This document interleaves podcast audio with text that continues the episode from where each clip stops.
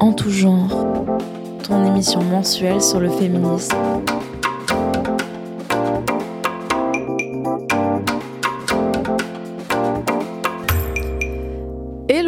Vous écoutez En tout genre, votre émission mensuelle féministe, et ce mois-ci, on va parler du drag. La semaine dernière se tenait à Poitiers la Queer Week, organisée par l'association Volar, au cours de laquelle se tenaient divers événements, dont un drag show, auquel ont participé nos invités. Nous sommes en effet accompagnés de Luna Light. Salut Luna Sangré. Hello Et Calo. Bonjour à tous faisant euh, toutes trois parties de la colloque drag. Et on va commencer par s'interroger euh, sur la définition du drag. Et on voulait savoir euh, tout d'abord, enfin tout d'abord se pencher même sur votre asso, la colloque drag. Et est-ce que vous pouvez nous expliquer bah, comment est-ce qu'elle est née et, voilà la présenter un peu? Ah, ah, très bonne question. Qu'est-ce que le drag? D'où venons-nous? Eh bien, euh, la Colloque Drag, c'est un collectif qui est né sur Poitiers il y a maintenant euh, un an et demi, bientôt. et en fait, euh, on est toutes les trois vraiment en colocation. Parce que c'est un peu la grande question dans Poitiers, mais sont-elles vraiment en colocation Et oui, nous sommes de vrais colocs dans la vie de tous les jours. Et du coup, c'est né bah, d'une idée un peu complètement loufoque, j'ai envie de dire, de bah, en fait, euh, se réunir sur Poitiers parce que les loyers sont bien moins chers ici, puisqu'on n'était pas du tout de, Poitiers de base, et, euh, et, puis arriver et dire à Luna Light euh, Hey, on débarque chez toi et on veut créer une coloc. Ouais, j'étais un peu à la recherche de coloc sur le moment et, et, en même temps en train de me questionner sur mon avenir professionnel et ce que je voulais faire. Et du coup, ça s'est vraiment enchaîné. Calo est arrivé chez moi et puis ensuite Sangré est arrivé chez moi. Et vraiment, pardon, on s'est vraiment retrouvé à, à créer la colloque drag euh, toutes les trois ensemble. Et vous faisiez déjà du drag avant ou, euh, ou alors ça c'est euh, vous avez commencé toutes les trois une fois que vous étiez en colloque? Bah moi Pardon, j'étais la première. oui, c'était la première. ouais. en fait, moi, je suis arrivée dans cette coloc et je faisais déjà du drag professionnellement. Donc, j'en faisais mon métier depuis quasiment deux ans. Et en fait, bah, je suis arrivée avec l'idée et on va dire cette petite graine de dire mais si vous voulez, on peut créer un collectif où on pourrait faire ça toutes les trois professionnellement. et du coup, bah, l'idée est restée, on va dire. Parce que là, vous êtes toutes les trois professionnelles euh, dans, euh, dans le drag. C'est ça. Métier qu'on on essaye de bouger les choses pour que ça soit reconnu euh, déjà euh, bah, à Poitiers, mais en dehors de Poitiers, bah, en France, et plus largement reconnu comme un métier en fait. Euh, ok, ouais. Voilà. Parce que le drag, ça parle pas forcément peut-être à tout le monde, à tous nos auditeurs et à nos auditrices. Il y a Lewis Raclette qui est un drag king qui a expliqué notamment que le drag, c'était une performance de genre dans un espace-temps donné qui peut se performer via des acrobaties, de la danse, du chant par exemple mais pour vous, c'est quoi le drag? Comment est-ce que vous le définiriez? Je me lance Lance-toi, je t'en prie. Euh, oui, il y a forcément la question de la performance de genre, d'aller euh, troubler un peu euh, les gens avec notre identité. on s'amuse avec des codes dits féminins, dits masculins, l'androgynité, etc. pour moi, c'est aussi rendre spectaculaire des facettes de soi. Euh, pas forcément sur scène, mais déjà le fait de se mettre en drague, du coup, il y a genre le maquillage, la démarche de l'identité visuelle déjà, assez forte. Euh, pour moi, c'est déjà du drag. Et euh, j'ai envie de dire, le drag est partout aussi. Vraiment, il y a beaucoup de personnes qui pensent que le drag est réservé à la scène, au monde de la nuit. Et nous, on est là pour ben, démocratiser l'idée que pas forcément, en fait. On peut faire du drag en allant lire des contes à des enfants dans des crèches, par exemple, ou des écoles. On peut faire du drag en discutant avec les gens et parlant de transidentité, faire de la pédagogie queer. Euh, on peut faire du drag euh, dans la rue. Enfin, c'est euh, assez vaste. Ouais, ça prend diverses formes alors. Mm. Ouais, on est, hyper partisane de ça, justement, comme a dit Sangré, de, de montrer au-delà d'un collectif drag qu'on peut faire ça professionnellement euh, nous trois, bah, c'est de démontrer aussi qu'on peut faire ça, comme tu l'as dit, Sangré, bah, partout en fait. Et que euh, tu es artiste drague euh, autant dans ta chambre que dans la rue, que sur, une planche de, sur des planches de théâtre, que bah, devant deux personnes, voilà, à la radio.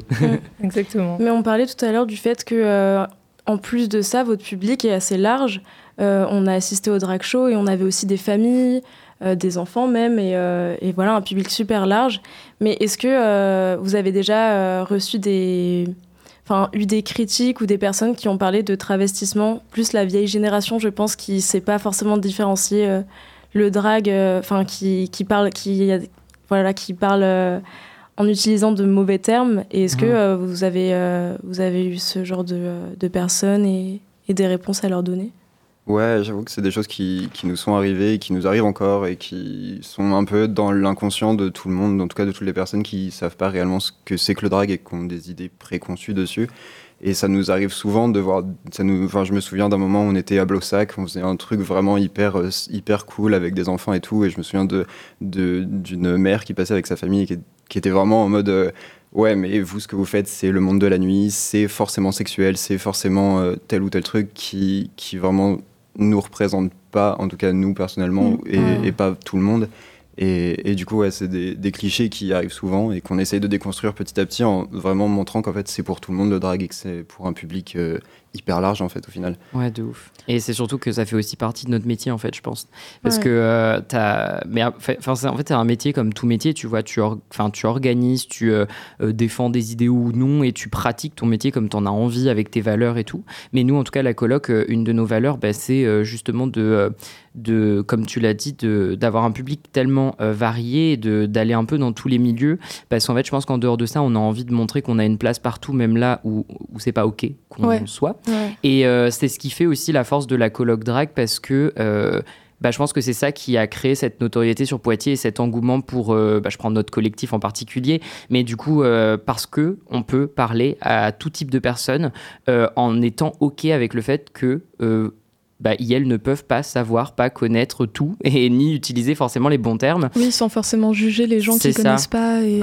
ouais, on a une démarche hyper douce en fait parce que bah, c'est important de se dire que c'est ok de, de, se tromper et que euh, tant qu'on y va avec euh, bienveillance et euh, qu'on écoute quand on dit que bah, tu t'es trompé, alors je t'explique comment moi je me considère. Bah, tant que la personne est dans une démarche vraiment de compréhension et de bienveillance, mm. il n'y a jamais aucun souci quoi. Et on se demandait, est-ce que vous faites une différence entre euh, transformisme et drague?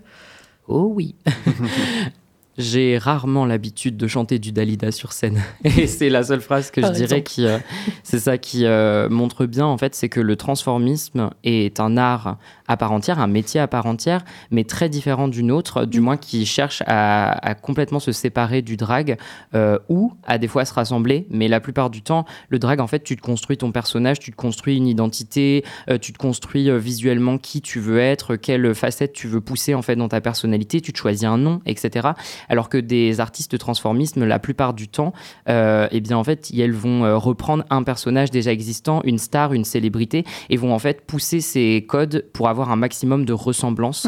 Voilà, et bah, comme euh, en effet, à chaque fois que les personnes me posent cette question, je leur dis, enfin vraiment, si je ressemble à Marine Monroe, elle a pris cher, hein, vraiment. La pauvre. Mais ouais, c'était ce qu'on avait vu euh, notamment quand, quand on s'est intéressé un peu à la définition du drag et à l'historique et tout.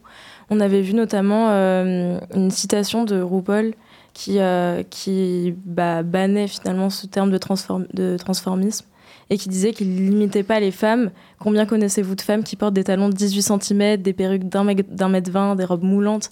Je m'habille pas comme une femme, je m'habille comme une drag queen. Donc c'est mm. aussi l'idée que tu as essayé de... Enfin, que tu as énoncé. Bah, c'est ça en fait. Enfin après, euh, euh, RuPaul a sa vision du drag et, euh, on en reparlera aussi par la suite. mais en vrai, pour être tout à fait honnête avec cette définition, enfin cette définition ou cette citation, bah, d'un côté, je la trouve aussi très juste parce que euh, en fait, beaucoup de. Quand Sangré parlait tout à l'heure de performer le genre, de, de tous ces codes, en fait, qui sont pas dissociables au drag, euh, moi j'ai envie de dire que déjà, maintenant, actuellement, ça peut être dissociable parce qu'on peut avoir des artistes qui font du queer, du fuck, qui font euh, du club kid, etc. Et en dehors de ça, bah ouais, on, on, reprend des codes féminins pour les pousser au maximum et montrer que si dans la vie de tous les jours on, on demanderait ça à, une femme ou une personne affable, bah juste euh, c'est impossible quoi, ça bah, fait des clowns. Justement, on va parler euh, euh, notamment des différentes sortes de drag par la suite, mais avant on va faire un petit point historique. En effet, l'origine du terme drague est assez incertaine finalement. Il y a quand même plusieurs histoires. la première utilisation connue du mot drague remonte à 1870 et fait référence à des acteurs habillés avec des habits dits féminins. Le mot drague provenait du terme grand rag qui désignait à l'époque un bal masqué. On a une deuxième histoire euh, qui, euh, qui, là, se tourne vers le théâtre, vers la culture théâtrale, où le terme drague viendrait du temps où les acteurs laissaient traîner leurs longues jupes sur le plancher. Et en anglais, euh, traîner se dit tout drague. Mhm. Et euh, une histoire qui vient du XXe siècle, cette fois-ci, le terme drague viendrait de l'époque où les femmes ne pouvaient pas encore se produire sur scène au théâtre. Ce sont donc des hommes qui incarneraient des rôles féminins et de ce fait, l'acronyme drague pour Dressed as a Girl serait noté sur les scripts à côté du nom de l'acteur qui devait jouer le rôle d'une femme. Mais encore une fois, c'est assez incertain. Mais par contre, au niveau de la culture, euh, on serait à peu près sûr qu'elle émerge à la fin des années 60 aux États-Unis euh, et, du coup, cette culture, est fait du corps un espace de création artistique, de contestation de l'ordre social. Et on retrouverait différents groupes de théâtre qui mobilisaient le drag et la parodie comme ressources artistiques et politiques. Et ces groupes, elles proposaient une nouvelle forme d'action euh, centrée sur le corps, les vêtements, le démaquillage assez, assez, je sais même pas comment dire, extravagant, ouais. Euh, et, du coup en mettant à mal les frontières entre la sphère artistique et euh, l'engagement politique.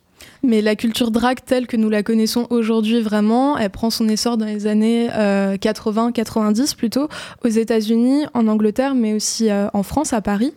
Euh, les pratiques drag se situent au sein d'une culture de la performance, entendue euh, comme genre artistique, car la culture drag est une culture du euh, spectacle, même si c'est vrai que quand vous le définissiez au début, vous essayiez aussi de dire que c'était pas seulement du spectacle et c'était pas seulement sur une scène et tout, mais plutôt initialement, on le concevait un peu comme ça.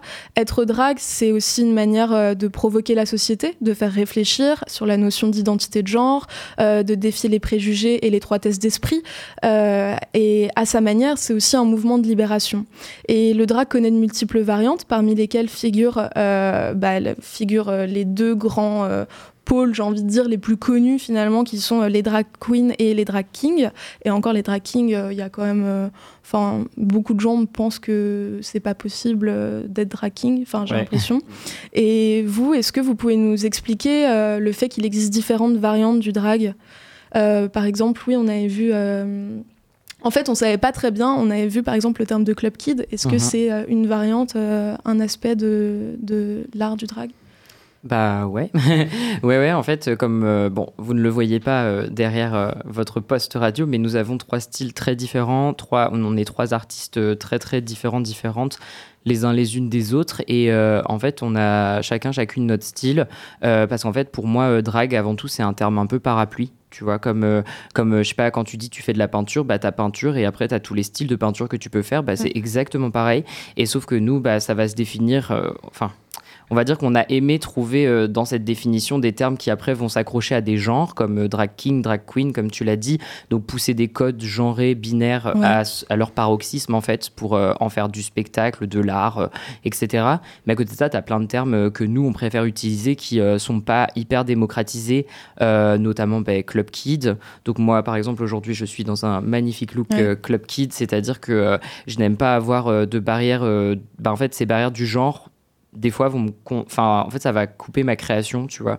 Parce que je vais vraiment être dans un mood à, vouloir juste être moi et genre euh, euh, pousser des codes à l'extrême et voir ce que je peux en faire euh, servir de différents mouvements etc et du coup bah pas pas rester simplement sur du, du, du genré. ok, Mais historiquement, on a vu aussi que la culture drag, elle s'est développée au sein d'une tradition qui est celle des balles, balls, Ballrooms. Ballrooms. Lieux où les minorités de genre avaient la possibilité de se retrouver dans des endroits euh, sûrs et euh, pour exploiter euh, diverses formes de subversion des normes de genre par la danse, la, la mode et, défiler par exemple. Et, et, ouais, au niveau des ballrooms, on a vu que c'était apparu aux États-Unis. Et là, on a aussi plusieurs histoires. Encore une fois, on n'est jamais sûr. Mais ce serait donc apparu aux États-Unis au départ dans les années 20 mais qui était constitué euh, là en majorité de drag queens en grande partie blanc-blanche. Et à cette époque, le peu d'Afro-Américains américaines qui participaient ne remportaient que très peu de prix. Et il faut attendre donc les années 60 pour voir apparaître des balls plus inclusifs, euh, notamment grâce à Crystal Labeja, qui est une drag queen qui, lassée de participer sans gagner euh, bah, ses balls dans les années 20, fonda son propre événement qui s'appelle euh, le Ball de la House of Labeja. Et ce qui fait que les premiers balls qui regroupaient la communauté noire américaine ont eu lieu début des années 60, à une époque où les mouvements pour les droits civiques occupent le devant de la scène politique américaine. Et, euh, et après, c'est bah, justement l'essor du drag et des ballrooms, c'était plus dans les années 80, où là, la communauté drag noire et latine euh, a réussi à s'approprier un certain nombre d'espaces, et notamment à New York. Et c'est aussi à cette période que les house nests, c'est une sorte de système d'entraide communautaire euh, où des véritables familles de substitution se créent pour se soutenir mutuellement en tant que personnes marginalisées dans une société blanche où le modèle hétéro domine. Souvent, les house sont composés de personnes qui ont été, euh, par exemple, rejetées par leur famille biologique et c'est en ça qu'on parlait d'une maison de substitution, d'une famille de substitution. Euh, au sein de chaque famille, on va retrouver une mère qui sera en quelque sorte le mentor, euh, la mentor des enfants de la famille et qui va les accompagner, euh, les éduquer, etc. Et à l'époque, dans les house, on écoutait, par exemple, Pause de Madonna.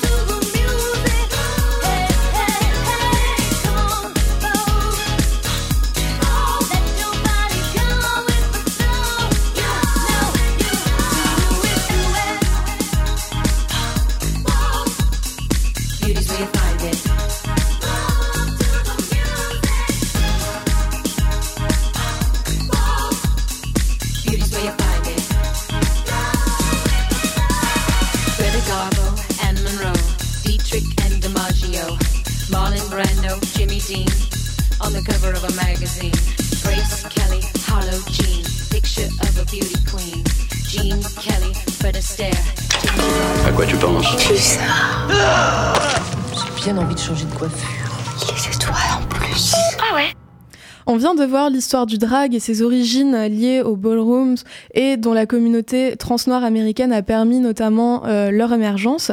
Et du coup, on se demandait finalement euh, est-ce qu'il y a, euh, j'ai envie de dire, une sorte d'appropriation culturelle euh, du drag dans le fait que, euh, par exemple, certaines, enfin, on peut avoir une image biaisée, notamment, on leur dira par la suite, mais une image biaisée de ce qu'est le drag et de voir, par exemple, beaucoup de queens blanches et tout. Est-ce qu'on peut parler d'appropriation culturelle en fait? Est-ce que je tu sais veux pas lancer, si j'ai lancé un pavé dans la, main. Ouais, non, c'est que la question est, très vague et c'est des très bonnes questions à en fait bah, dire en fait parce qu'il faut en parler.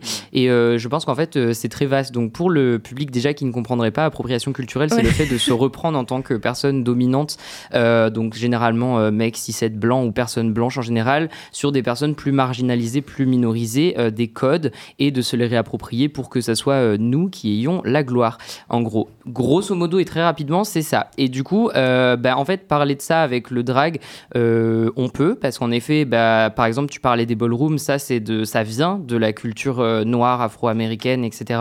Donc, euh, en France, euh, par exemple, tous les ballrooms qui existent bah, vont être des ballrooms tournés en effet vers des personnes racisées. Et du coup, nous, en tant que personnes blanches, par exemple, on peut pas arriver dans une soirée évoquée, tu vois, si on n'a pas les bases, qu'on n'est pas enfin qu'on n'a pas un minimum fait des recherches, euh, qu'on n'est pas dans une house de ballroom euh, française ou même autre, tu vois. en fait, tu peux pas juste arriver et faire n'importe quoi, quoi, parce qu'on parle pas, euh, enfin, de voguing par exemple, comme on parle de la chenille. Enfin, tu vois, c'est genre, on va dire, c'est hyper, c'est, c'est, bah, c'est un peu un. Enfin, du coup, c'est important d'en parler parce qu'en effet, ça en fait bien trop souvent partie. on a beaucoup de chance, pas à Poitiers, puisqu'à Poitiers, on a vraiment une communauté qui émerge avec des valeurs où on cherche tous, en tant qu'artiste queer à Poitiers, à s'éduquer, à se remettre en question, à faire euh, démocratiser un art qui se veut euh, pour tous et surtout dans le respect en fait de, mm. toutes et de tous. Euh, du coup, c'est important d'en parler. Je sais pas, Sangri, si tu as quelque chose à rajouter là-dessus ou, ou pas? Non, pas du tout. Très bien. c'est assez complet, je pense, que as, ce que tu as dit. Non, mais oui, je pense que juste on fait attention un maximum et on, on essaie de faire en sorte que de respecter cet bah art et hein. de, toutes ses formes en général. Mm, mm. Éducation, c'est important. et euh, au-delà de la dimension euh, culturelle dont on vient de parler un peu, est-ce que pour vous le drag ça a une dimension politique? Oui. oui, oui. Euh, c'est inhérent au drag, je pense, genre vraiment. Parce que ça vient de mouvements politiques, d'une libération de tout point de vue, genre queer, euh, sexuelle, etc. Enfin, ça vient d'un mouvement de libération politique. Et, euh, et aussi, les dragues, enfin, en tant qu'artiste drague, on est les plus visibles de la communauté et on a cette responsabilité de représentation, je pense. Ouais. Mm. Et, et, du coup, vous, c'est vraiment un truc que vous essayez d'inclure, euh, je veux dire, l'aspect politique dans votre art? Bah ouais, ouais hein. On essaye au maximum, oui, c'est clair. Enfin ouais, tout le temps. Déjà, rien que le fait d'être en drague, en extérieur et tout, c'est déjà un acte politique. Ouais, c'est une forme de militantisme. on aille euh, occuper des espaces qui sont pas forcément mm. pour nous aussi. Bah, et hein. qu'on ouvre le dialogue avec tout type de personnes. La colloque, je veux dire, on travaille par exemple et on a la chance de travailler avec la mairie de Poitiers. Mm. Et je veux dire, va me trouver en France une institution qui, autant qu'une mairie, tu vois, accepte, tolère et au-delà, parce qu'il n'y a pas, même pas de tolérance, c'est genre nous supporte en tant mm. qu'artiste professionnel euh, dans notre drague, nous aide, euh, nous propose divers projets. Par exemple, bah, on a fait un documentaire il n'y a pas longtemps avec un voyage qu'on a fait grâce à la mairie où on est allé en Allemagne sur talon pendant 20 jours. et du coup, lors de ce road trip, bah, la mairie a soutenu en fait ce documentaire et nous a aidé à le visibiliser, à pouvoir le financer, etc. Du coup, enfin, je veux dire. Euh, allez me dire que c'est pas politique, tu vois. on, va dire qu'on envahit l'espace et d'un autre côté, bah, ça fait du bien en fait. Je pense qu'il y en a besoin aussi, mais nous, en tout cas, de notre point de vue, c'est avec douceur. Voilà. et alors, euh, autre, euh, autre question un peu euh, pavée dans la mare. Est-ce que euh, pour vous, euh, un mec cis hétéro peut faire du drag? Grande question 2022. saison 14 de RuPaul. Exactement, sans vouloir vous spoiler cette saison de RuPaul Drag Race pour les personnes qui regardent. Bah moi je pense que oui. je dis ça en tant que personne voilà trans non binaire hein, qui littéralement euh, dit que oui, c'est possible qu'un mec 6-7 euh, fasse du drag parce que en fait, euh, le drag c'est pas une question de, de genre au départ, tu vois. De, on, on, cherche pas à regarder qui tu es, qui, bah, en fait, d'où tu viens, etc. On cherche là où tu vas et avec ton art, là où tu vas amener ce que tu as envie d'amener sur scène, tu vois. Mm. Donc pour moi, je suis en mode le drag, on est constamment en train de dire il n'y a pas de code, il n'y a pas de genre. Et le jour où un mec 6-7 arrive, on est en mode ah, bah en fait, on sait pas trop. Bah moi, je suis en mode mm-hmm. mais non, enfin allons. En fait, c'est juste, même pour la personne, l'artiste, euh, tu peux être 6-7. Euh, bah en fait, juste respecte qu'il y ait des personnes plus minorisées, qu'elles euh, elles vont avoir peut-être besoin de plus de visibilité que toi. en fait, c'est un peu reste à ta place et éduque-toi, déconstruis-toi, mais en partant de ce point de vue-là, bah, n'importe qui peut faire du drag. Ouais. Ouais, non, mais c'est euh, c'est assez euh, intéressant comme question parce que, euh, par exemple, en faisant les recherches, j'avais écouté des drags qui disaient que pour il et elle, non, c'était pas possible. Mhm. dans le sens où c'était. bah, comment dire C'était pas. Un... En fait, que un mec pouvait. Enfin, un mec cis hétéro, on s'entend, pouvait, mais ne devrait pas juste le faire. Mais c'est pas devrait pas. Enfin, je veux dire, genre. sortez-moi le, le, code pénal du drag. Enfin, mais après, je comprends qu'en fait, ça puisse être réticent pour pour beaucoup d'entre nous, tu vois, dans la communauté qui sommes euh, marginalisés, minorisés, qui sommes en mode bah, c'est un lieu de création et on n'a pas envie, encore mm. une fois, d'avoir euh, des oppresseurs et des oppressions qui mm. viennent parce que certains, certaines, mais je veux dire, déjà, comptez-moi combien vous connaissez de drag euh, mecs 6-7 qui font du drag, tu vois.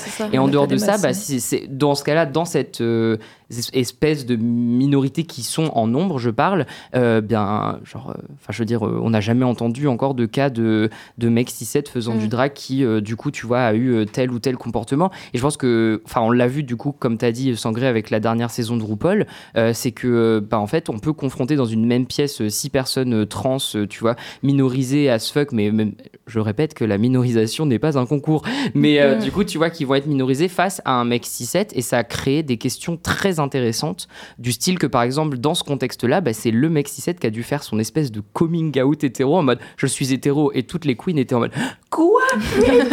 Et en fait du coup au-delà tu vois de ce côté télé-réalité, bah, ça apporte moi je trouve perso des questionnements hyper intéressants euh, au niveau sociétal en fait à bah, qu'en fait enfin il y aurait pas eu RuPaul jamais on aurait su ce que ça fait vraiment d'avoir un mec 6 au milieu de 12 queens, tu vois, euh, plus ou moins euh, avec des genres différents, etc. Quoi moi, je trouve ça personnellement, en tant que personne queer, je me dois aussi de me poser ces questions-là et de, et de m'éduquer là-dessus par curiosité et par envie personnelle. Et puis parce que, bah, je veux dire, si un mec 6-7 arrive et dit je veux faire du drag, euh, enfin, il fait partie de cet art aussi, on peut pas juste lui dire non sans raison, tu vois, et lui dire mm. bye bye, quoi. Donc, Ouais, je sais pas, je sais pas si vous partager cet avis aussi. Euh. Ouais, carrément. C'est un truc dont on a beaucoup parlé ces derniers temps, j'avoue. Euh, mhm. Bizarrement, c'est revenu il y a pas longtemps. Et j'avoue qu'à partir du moment où tu restes dans un respect de cet art et de cette mhm. culture, il n'y a pas de problème, je pense, avec ça. Et puis dire non, c'est genre reproduire des schémas de, de domination et d'exclusion, plus, plus qu'autre chose, je trouve. C'est dommage. Et une question qui n'a rien à voir, mais qui, je pense, est intéressante. Euh, est-ce que pour vous, l'art du drag peut, être compatible avec euh, l'écologie? Parce qu'on avait vu dans votre documentaire que c'était quand même quelque chose qui vous importait. Euh, notamment du fait que vous soyez vegan. J'imagine qu'il y a ben, un aspect écologique, forcément. Et du coup, on, voilà, on voulait savoir, est-ce que pour vous, il peut y avoir un lien Est-ce que c'est compatible? Ouais, ouais, carrément. 100%. Ouais, c'est clair. Bah, c'est de là d'où viennent euh, mes études me servent à ça. Au final, j'ai mm. fait des études d'écologie pour faire du drag, mais ça me sert quand même quelque part. Mais du coup, ouais, on est une colloque vegan, on essaye de faire un maximum attention dans notre vie au quotidien euh, à, nos valeurs écologiques. Et j'avoue que si c'est un message qu'on peut transmettre en même temps mm. dans ce qu'on fait et dans notre art, c'est quelque chose qu'on va faire euh, avec grand mm-hmm. plaisir. Et fait ouais, régulièrement. C'est un combat parmi tant d'autres hein, en tant qu'artiste euh, queer, euh, drag, euh, qui cherchons déjà à casser plein de codes. Le véganisme, on va dire que nous, c'est un truc en tant que colloque vegan, bah, genre c'est un plus, mais encore une fois, c'est un, des, un des nombreux combats qu'on essaye de mener, mais c'est. On est dans, comme on l'a dit, quelque chose de doux. Donc en fait, on, ce combat-là aussi, on le fait en douceur et de montrer au public que, bah, par exemple, on a fait un super show local auquel, grâce à notre intervention, eh bien, euh, notre, enfin la super barman qui euh, travaillait là-bas a décidé de mettre en place des cakes vegan, ce qu'elle n'avait pas ah, fait avant. Et du coup, rien que ça, je suis en mode, c'est des petits pas, mais on leur a déjà dit qu'on allait revenir pour parler véganisme avec eux mm. et les mm. éduquer et aussi les déconstruire sur les préjugés de, on va bouffer du légume toute notre vie. Donc ça fait euh, partie ouais, de l'écologie, quoi. Au-delà au-delà du véganisme, en vrai, il y a aussi notre manière de consommer. Par exemple, au niveau des vêtements, on se fournit que avec de la seconde main, euh, les friperies, les vêtements d'occasion, etc. Où on fait tout nous-mêmes. Aussi. Voilà, Fait on, maison, ouais. on recustom, etc. Enfin, Et au niveau du make-up, c'est possible ou pas de Très compliqué. c'est possible. Sans Il y a gré des le marques, fait. hein, il y a des marques, moi je, je fais attention de prendre des marques genre 100% vegan, cruelty free, etc. Je galère un peu parce qu'il faut un peu de C'est recherche, chiant. Ouais. mais c'est c'est possible. Mais euh, j'avais aussi une question. Est-ce que euh, on peut être drague sans se maquiller ou est-ce que c'est quelque chose qui est pas vraiment concevable? Ben, je sais pas, j'ai envie de te dire, est-ce qu'on peut être peintre euh, sans peindre Tu vois, c'est un peu la. vraiment un truc Ben, euh, lié, je dirais, quoi. je dirais encore une fois, restant dans cette ouverture, si un jour une personne drague arrive et dit je ne veux pas me maquiller et voilà, Ouais. Bah, grand bien lui fasse, j'ai envie de dire. Tu vois, c'est son style, ça sera son style qui elle euh, apporte sur cette scène euh, quelque chose de nouveau. Mais Mm. dans les codes ancestraux du drag, et on va dire dans les manières de faire, euh, c'est un peu indissociable de cet art. Ouais. Et, euh, et du coup, je pense que oui, tu peux faire du drag sans te make-upper, mais je pense aussi que le make-up est indissociable du drag dans le sens où c'est un très bon outil dans cet art-là, tu vois. Ok. Oui, tu peux passer par d'autres moyens d'expression, genre le collage, le tissu, etc. Mhm. Et bah, finalement, on avait une dernière question, mais euh, est-ce que, euh, est-ce que un statut administratif reconnaît votre métier? Parce que c'est toujours en lien euh, finalement avec cette partie consacrée au drag et au militantisme. Ah, Euh, Quelle bonne blague. non, ça n'existe Ouais, pas. On est micro-entrepreneur du Voilà, coup. Ouais, nous voilà. sommes Ah, micro-entrepreneurs ok, ouais. dans le bâtiment, non pas du tout dans le drag, même si on se refait aussi la façade, mais euh, non, en fait, ça n'existe pas. Et c'est aussi notre combat, et c'est pour ça qu'on travaille notamment avec bah, la mairie un maximum, et, et qu'on sensibilise au fait que en France, aujourd'hui, en 2022, si je vais à Pôle emploi et que je dis je suis drag, ils me mettent dans la case transformiste à côté de ex-détenus, etc. Et en fait, ça, enfin, aux Ah yeux de la société, ouais. ça- c'est vraiment dans les métiers.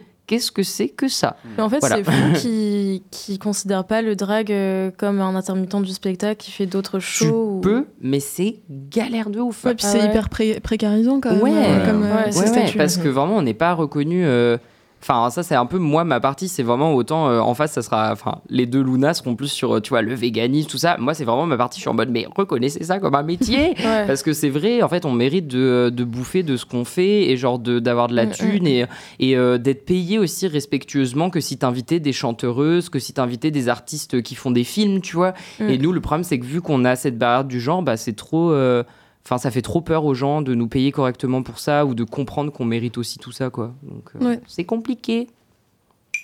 En tout genre, ton émission mensuelle sur le féminisme.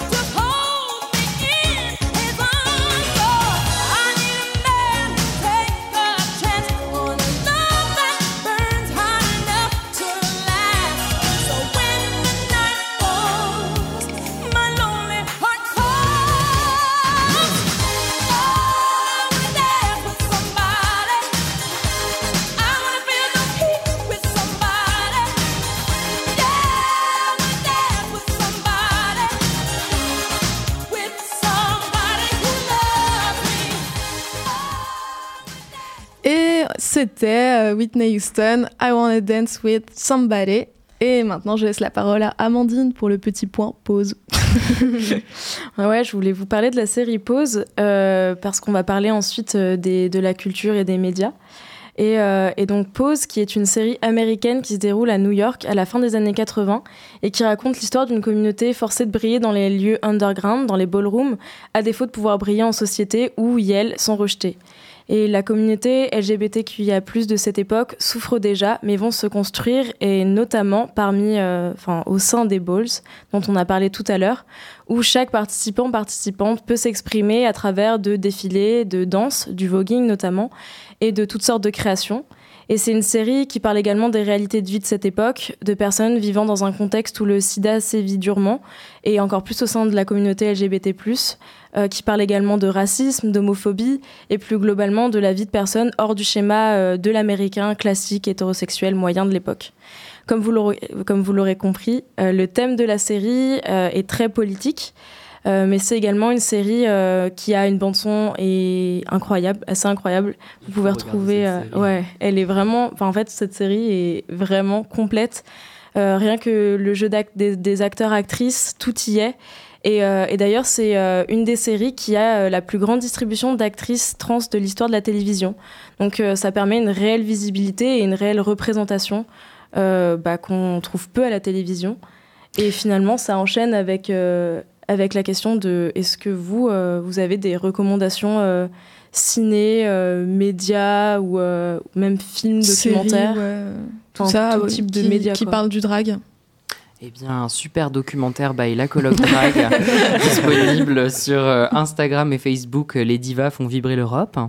Et euh, non, en vrai, euh, il y a énormément d'œuvres en fait. En fait, quand Ouais. tu commences à te renseigner sur le drag, tu te rends compte que tout est très euh, invisibilisé, Ouais. mais qu'il y a énormément de, de films, séries, émissions, podcasts, etc., etc., en dehors de La Cage aux Folles ou etc. Quoi, Priscilla Folle du désert, qui sont déjà des très bonnes bases pour commencer et voir comment ça a évolué par rapport à cette époque-là. Mais euh, dans un tout autre registre, euh, oui, euh, en dehors des émissions aussi RuPaul Drag Race, même si c'est une très bonne émission, mais qui a son lot de défauts également, puisque bah, une- Ouais. un engouement mondial en fait, mais on en reviendra je pense Oui. après. mais euh, ouais, après euh, en ce moment nous on s'est lancé dans Queen of the Universe qui est du coup pour changer un peu un télécrochet qui reprend euh, des dragues du monde entier qui chantent en live. Donc ça change un peu de la facette playback, lip sync Ouais. qu'on a l'habitude de voir et c'était une émission qui est très très cool ma foi. Voilà, pour ma part. Vous, vous Hmm. pensez à des références? Je sais que moi, par exemple, j'avais vu euh, Rocky Horror Picture Show. Ouais. Et en fait, euh, aussi. ouais. je savais pas en y allant que euh, il y avait quand même cette facette-là du film. Ouais. Et c'est en ressortant que je me suis dit ah bah ouais, en fait, C'est euh, cool. carrément dedans. Ouais, ouais, ouais, ouais, qui parle aussi euh, du travestissement, euh, bon, dans des années plus antérieures à nous, mais euh, Ouais. qui est un très très bon film aussi à regarder, enfin qui fait partie vraiment des bases. Mais après, comme tu l'as dit, la série Pose est aussi un grand grand classique de notre communauté, etc. Et puis après, maintenant avec toutes les plateformes de streaming, tu en as partout, vraiment. Et on sait que notamment euh, RuPaul Drag Race France arrive, donc bon, nous verrons bien ce que cela donne. Et justement, on parlait de RuPaul. Euh, vous, quels euh, avantages et défauts, j'ai envie de dire de façon très euh, catégorisée, vous trouvez à cette série? Hum, je dirais l'avantage, c'est l'inspiration. Euh, parce que moi, j'ai mis du temps avant de regarder cette émission. J'avais beaucoup de préjugés, justement. Euh, je me suis dit, il y aura que des queens, machin, machin. Alors, c'est pas forcément faux. Il y a beaucoup de queens, mais euh, de plus en plus, il y a des personnes voilà, qui sont plus euh, club kid ou drag queen, enfin, qui font pas forcément que du drag queen. On n'est pas encore sur les drag kings, c'est euh, c'est rare. Ça Euh, va arriver, on l'espère. Voilà, on espère, on espère. Mais euh, c'est- ça se diversifie de plus en plus. Et euh, oui, c'est les artistes sont extrêmement inspirants, honnêtement. Euh, en négatif, ben, je dirais le, justement le manque de diversité euh, des esthétiques drag, en vrai. Parce que ça a un peu donné euh, une vision biaisée, je trouve, aux gens, euh, euh, j'ai envie de dire lambda. après avoir regardé quand même les 13 saisons, je me suis dit, mais en fait, t'as une vision complètement biaisée de ce qu'est le drag quand même. Parce que, bah, déjà, c'est vrai que jusqu'à il y a pas longtemps, c'était des, des mecs cis gays qui, qui participaient à la compétition. Et c'est vrai que c'est une esthétique assez. Enfin, c'est vrai que souvent, genre, il y a une drague par saison qui euh, a le, qui est un peu euh, odd, un peu, euh, Mm. qui a le look un peu euh, bizarre entre guillemets, et euh, le reste. Et elle se fait gerter au bout de deux épisodes. On adore. Mais euh, c'est vrai que du coup, euh, c'est important, je pense aussi, quand, après avoir regardé la série, de se remettre entre guillemets en question, d'aller fouiller sur Insta et tout, euh, d'autres types de drague quand même. Et se Ouais. rappeler que le drag est pour tout le monde. Personne euh, cis, personne trans, euh, AFAB, AMAB, etc. Ouais. Ouais, J'avoue que ça nous, a- ça nous est arrivé plusieurs fois qu'on nous dise Ah, vous faites du drag comme dans RuPaul. euh, Et c'est vrai que c'est assez limitant comme, euh, comme image euh, pour, Mm. pour nous de, de se limiter vraiment juste à ce que RuPaul montre des dragues ultra féminines. Bon, pour moi, c'est un peu le cas, tu vois, mais, mais pour les autres, enfin. C'est hyper vaste en fait comme monde et c'est pas montré dans RuPaul et c'est un peu le problème avec. euh, Ouais, puis le plus grand conseil en vrai que je pourrais donner pour des personnes qui veulent regarder RuPaul, c'est de se souvenir avant toute chose que c'est une télé-réalité. Et Mhm. c'est Ouais. En fait, c'est pour ça aussi que moi, je veux bien qu'on qu'on dise sur RuPaul qu'il y a plein de choses qui ne vont pas parce que c'est le cas. Et comme chaque télécrochet dans le monde, bah forcément, ils ont des quotas à respecter qui sont pas cool parce que, genre, du coup, la représentation est hyper mal faite et hyper biaisée, etc.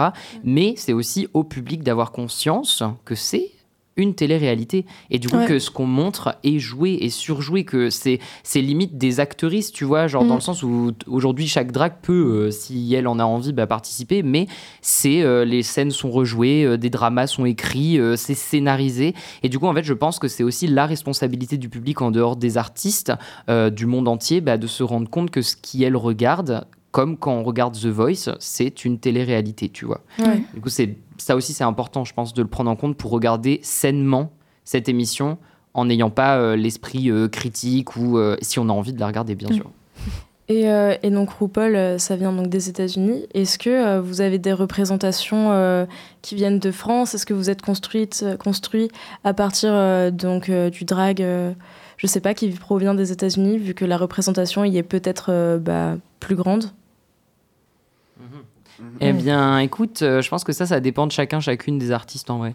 Euh, moi, par exemple, j'ai commencé le drag euh, bah, comme beaucoup dans ma chambre. En effet, j'ai connu RuPaul. RuPaul qui a amené son lot de, de fantasmes en moi de qu'est-ce qu'était le drag alors que ça ne l'était pas du tout comme ça en réalité. Mais Ouais. aussi de, de montrer, moi, quand j'ai commencé à Bordeaux, bah, je pensais qu'à Bordeaux, ça n'existait pas, tu vois. Ouais. Et après, je me suis retournée, j'ai fait, mais en fait, si. Et après, je me suis rendu compte qu'en fait, ça existait dans chaque petite ville de France, dans chaque village, parce qu'en fait, les artistes le font juste euh, chez eux, tu vois, dans leur chambre, devant leur miroir, avec leurs vêtements de leur mère. Enfin, voilà. C'est comme ça qu'on commence, entre guillemets, enfin, pour moi. Et du coup, euh, je dirais pas que j'ai une vision du drag très euh, américaine, euh, by RuPaul, parce que moi, après, je suis plus artiste club kid, et ça, c'est d'autres inspirations et d'autres Mm, mouvements. Mais euh, pour ma part, en tout cas, c'est ça. Ouais, j'avoue que moi, je- ça m'a quand même bien inspiré au début. RuPaul. euh, donc en fait, c'est un peu comme ça que j'ai commencé. Je suis un peu tombé dessus par hasard et comme beaucoup de, de drag de nouvelle génération, c'est comme ça que tu commences parce que tu te dis genre waouh, ça existe, c'est grave cool et tout. Et après, petit à petit, euh, en tout cas, moi, j'ai fait mon chemin par rapport à ça et, j'ai évolué. Du coup, ça, me sert de source d'inspiration, c'est sûr, et ça m'a inspiré en tout cas à mon début. Mais, mais ouais, ça reste quand même une inspi euh, dans, dans mon art. Et moi, je viens vraiment du spectacle, du théâtre de base. Donc c'était plus euh, autour de la création de personnages que j'ai commencé à m'amuser, à tester des trucs en make-up, sans forcément avoir les bases. Mais euh, c'était vraiment de l'exploration et de l'amusement. Et après, j'ai découvert RuPaul, et après, j'ai découvert la dimension politique du drag, et tout un tas de choses qui font que notre métier est magnifique. Mais euh, c'est vrai que du coup, il y a, il y a quand même. euh, Aujourd'hui, j'ai l'impression que ça- c'est un peu plus. euh, je sais pas, je vais pas dire démocratisé, mais les gens connaissent un peu plus en France et tout. Euh, Il y a une compétition de drag qui existe depuis 2020, le Drag Contest. Ouais. J'ai trouvé ça sur, euh, sur Instagram, je connaissais pas du tout, mais en faisant mes recherches, j'ai découvert que effectivement depuis 2020, il y avait cette compétition euh, virtuelle qui a été lancée du coup pendant le confinement, il me semble. Et, euh, et ouais, qui, euh, qui euh, comprend, enfin qui peut comprendre toutes les euh, king, queen et toute autre diversité de France et je crois aussi de Québec. Je suis pas sûre du Canada. Mais est-ce que vous en avez entendu parler? Est-ce que c'est un truc que vous connaissez et qui vous tente, les compétitions? Bah oui, on en a très bien entendu parler parce qu'en dehors de ça, le drag c'est aussi une communauté et des Ouais. effets et des mouvements communautaires. Donc en fait, les informations circulent très vite, euh, les choses en elle-même circule très vite. Euh, moi, perso, c'est une compétition que je ne cautionne pas euh, nécessairement à fond sur euh, bah, les épreuves et tout, parce que c'est personnel. Après, hein, c'est aussi au goût de chacun, chacune, d'adhérer ou non à des valeurs de compétition et à ce qu'on a envie. Ouais. Euh, moi, pour moi, euh, enfin, le drag, c'est mon métier, donc c'est pas une compétition, tu vois. Ouais. Et, euh, et je fais pas du drag pour gagner un lot de paille, euh, entre guillemets, tu vois. euh, genre, enfin, c'est pas du tout ma vision. Du coup, euh, bien, et comme euh, l'a dit Sangré très justement, c'est un peu comme RuPaul, en fait, c'est, tu vois les artistes qui t'inspirent, et c'est ça le principal, tu vois, pour moi.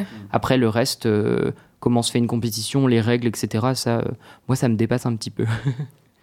Bah justement, du coup, euh, comme vous l'avez dit, il y a RuPaul, euh, enfin pas RuPaul, mais il y a euh, un drag race qui arrive en France, euh, qui du coup arrive en 2022 Ouais. et sera sur euh, France slash TV a priori, euh, qui aura comme jury euh, la drag queen Nikki Doll, qui a d'ailleurs participé à RuPaul, euh, le DJ et chanteur Kiddy Smile, Ouais. et euh, Daphné Burki, qui est styliste. Et du coup, euh, vous pensez que ça va changer quelque chose, que ça peut être, euh, ça va créer une sorte d'engouement, je sais pas. Est-ce que vous pensez même que ça a marché d'un point de vue audience euh, pure? Ça fait peur. Ouais, c'est ça. Bah, après, euh, pardon. On- J'allais te dire que c'est surtout des, des incertitudes en fait. On a un Ouais. peu hâte de voir ce que ça va Ouais, donner, on est très de voir curieuse, si, ça vaut le coup, si ça va être bien fait, si ça va pas être bien fait. En fait, on a un peu peur sur ça. Ouais, c'est ça, parce qu'avant toute chose, c'est aussi euh, comment, en fait, parce que, en fait, euh, euh, on attend derrière la France. Tu vois ce que je veux dire? Il y a des drag races, ils ont à peu près tous les pays européens qui commencent à arriver. Euh, on a la Hollande, on a euh, l'Espagne, l'Italie, etc. Et en fait, euh, ce qui se déferle sur le monde, bah là, on attend derrière la France parce qu'on sait que c'est le drag français, c'est l'esthétique à la française, c'est le romantisme. Alors que non, dans le drag français, il y a aussi des bouseuses. Mais ça, euh, il faudra bien leur rappeler, à mon avis, parce que, bah, pareil, ça m'étonnerait que le casque de- soit grandement diversifié au niveau géographique. Et ça, Ouais. déjà, bah, excusez-moi le terme, mais ça fait chier, tu vois, parce que, bah, voilà Ouais, quoi. Ce sera surtout parisien. euh. Bah, j'en ai bien peur et du coup ça amène aussi le lot déjà premièrement de stéréotypes de garder le fait que l'art est centré à Paris alors Mm. que Ouais, l'art est partout. non quoi. en fait genre euh, voilà quoi non mais c'est exact c'est c'est une phrase un peu euh, con mais c'est tellement ça c'est vraiment ça c'est du coup comme l'a dit Light c'est vraiment un lot d'incertitudes qu'on pourra répondre que le jour J en voyant ou non cette émission Mm. et après est-ce que c'est sûr que ça va emmener un engouement? Je le pense parce que même s'il y a 30 personnes qui regardent dans tous les Mm. cas ces 30 personnes seront inspirées euh, auront des Ouais. sources etc mais bon moi j'ai pas plus hâte que ça On verra bien. Le jury a l'air plutôt cool, donc euh, on dit que ça. C'est ça. C'est déjà ça, ouais. Et C'est voilà, déjà c'est un ça. bon point. Ouais. France TV Slash, c'est une bonne plateforme, donc bon, on verra bien. Point de suspension. Minute au papillon.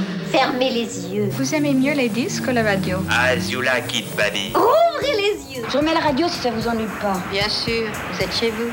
Pulsar. Whenever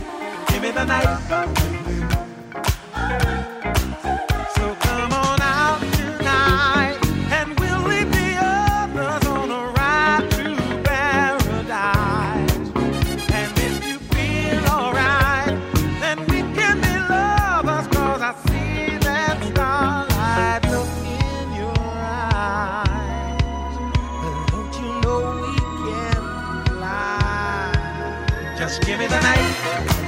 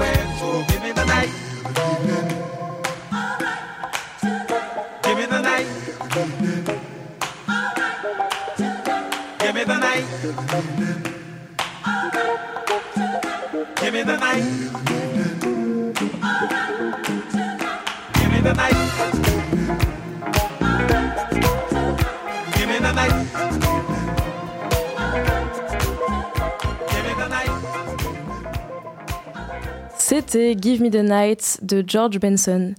Et, euh, et maintenant, autre question pour nos invités.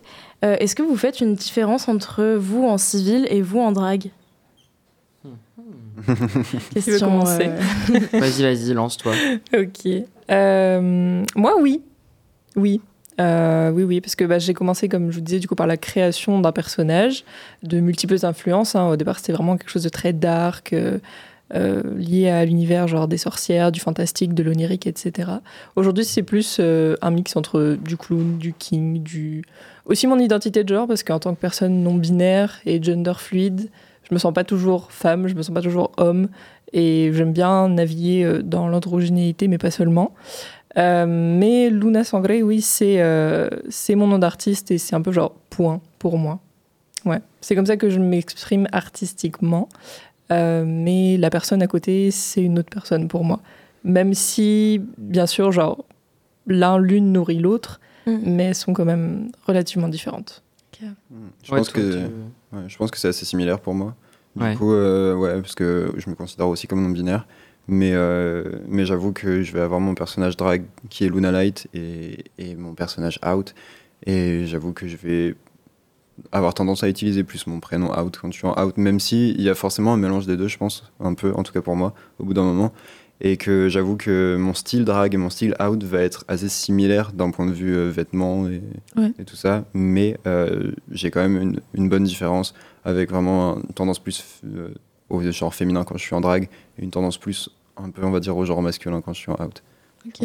Et moi, c'est vraiment les, les deux se sont croisés et mélangés à volonté.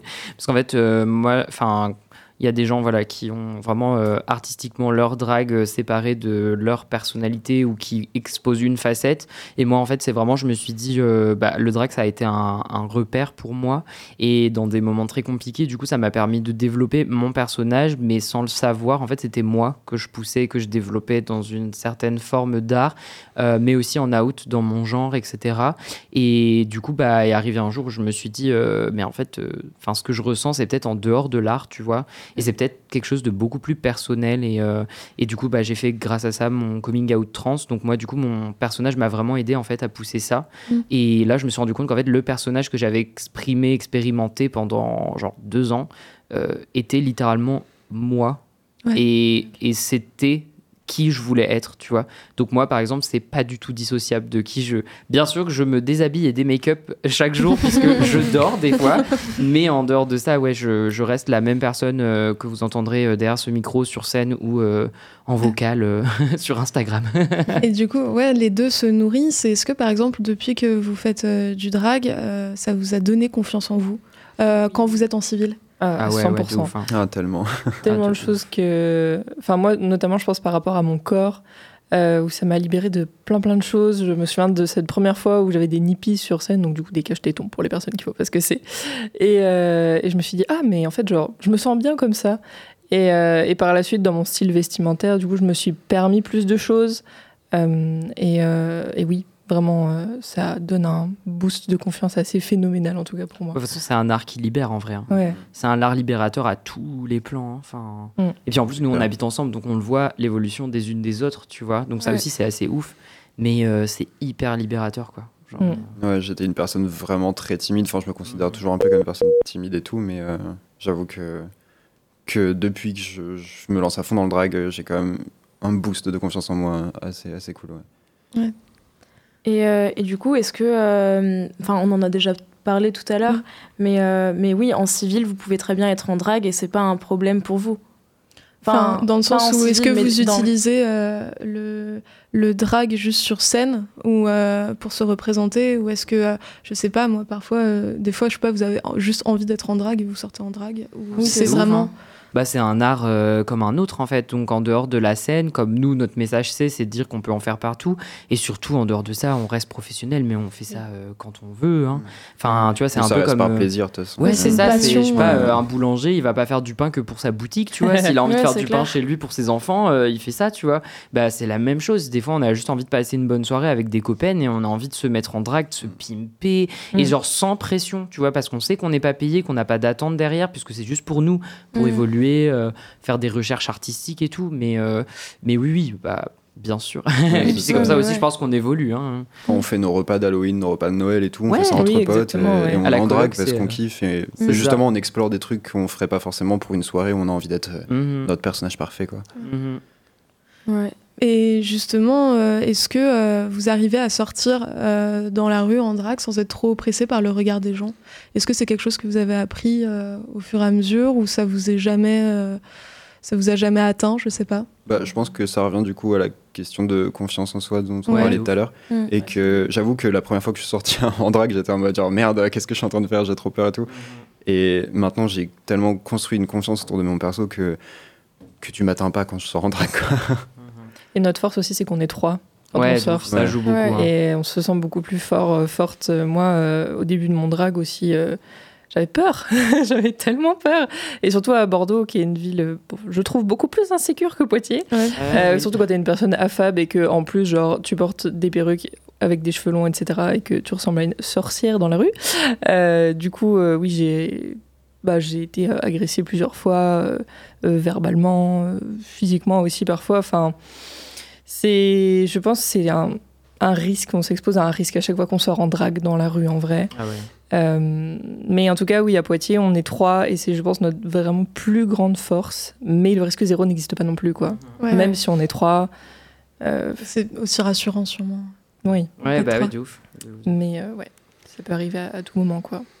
Et bah écoutez c'est déjà la fin de l'émission Ouais, merci beaucoup, c'était vraiment génial de Merci vous à recevoir. vous. Oui, Ouais, merci, à vous. Bah, hein. ouais, j'espère que Mm. vous êtes euh, content, contente d'être venu. Carrément. trop bien. C'est que ouf, hein. ça nous a fait trop plaisir. Et puis n'hésitez pas à nous suivre en vrai sur les réseaux si vous voulez plus d'infos, papoter avec nous, euh, nous retrouver à nos événements. On a notre agenda qui sort euh, sur euh, Facebook, Instagram.